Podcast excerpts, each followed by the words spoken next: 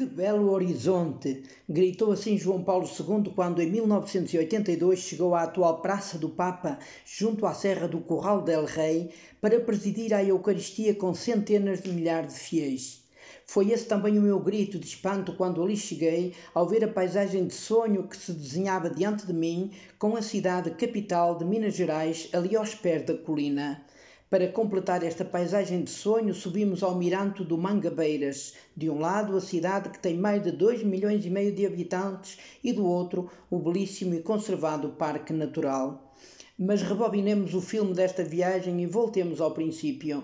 Deixei Lisboa com um frio de rachar e aterrei dez horas depois em São Paulo com um calor de esturricar. Nada que não estivesse nos meus planos. Se faltava roupa na Portela, sobrava em Guarulhos. A viagem do aeroporto à casa provincial deu para rever a bela e agitada São Paulo, mas também ajudou a perceber que aumentam os moradores de rua, embora a aproximação das eleições municipais leva os governadores e prefeitos a investir na publicidade das obras feitas ou em curso. É complicado gerir uma cidade com 20 milhões de habitantes num estado com mais de 45 milhões. Bem cedo, no dia seguinte, fiz uma estrada com o padre Leonardo Silva, provincial, rumando a Contagem, uma cidade satélite de Belo Horizonte, numa viagem de 575 km pela rodovia Fernão Dias. Depois de Guarulhos, entramos em floresta de mata atlântica com favelas em quase todos os morros.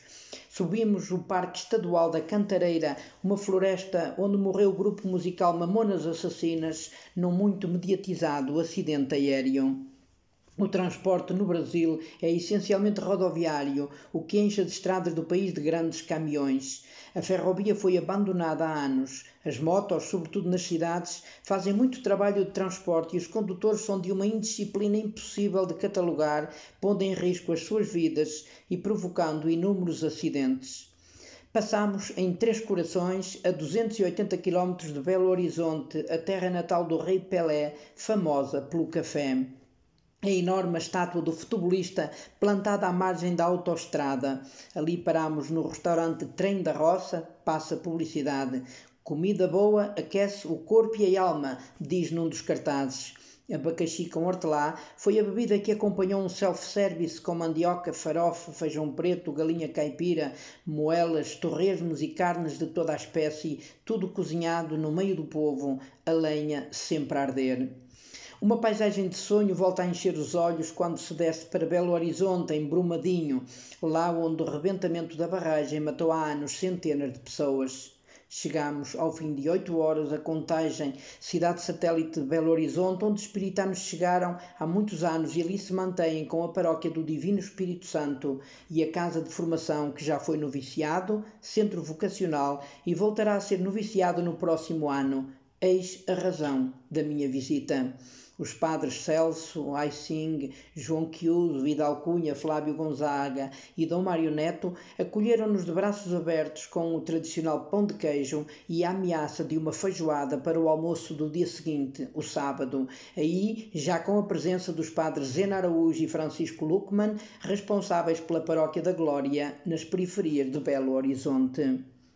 Multipliquei reuniões com todos, vi instalações e pude na tarde de sábado visitar o centro histórico de Belo Horizonte, a Praça do Papa e o Mirante da Mangubeira, com vistas soberbas sobre a cidade e o Parque Natural. Momento marcante foi a visita à Paróquia da Glória, fundada pelos espiritanos há 71 anos e ainda hoje animada por membros desta congregação missionária. É uma periferia pobre, a crescer, com 45 mil habitantes e desafios pastorais enormes. Aqui, em Minas Gerais, os espiritanos escreveram e continuam a escrever páginas desafiantes de missão, sobretudo na fundação e animação de comunidades em periferias complicadas destas cidades enormes, a abarrotar de povo com alegrias e problemas à mistura preparo-me para mais oito horas de estrada, pois é-me exigido o regresso a São Paulo para rumar ao Cruzeiro do Sul, no estado amazonense do Acre, lá onde os espiritanos chegaram há mais de cem anos e ali permanecem. Preparem-se para viajar comigo.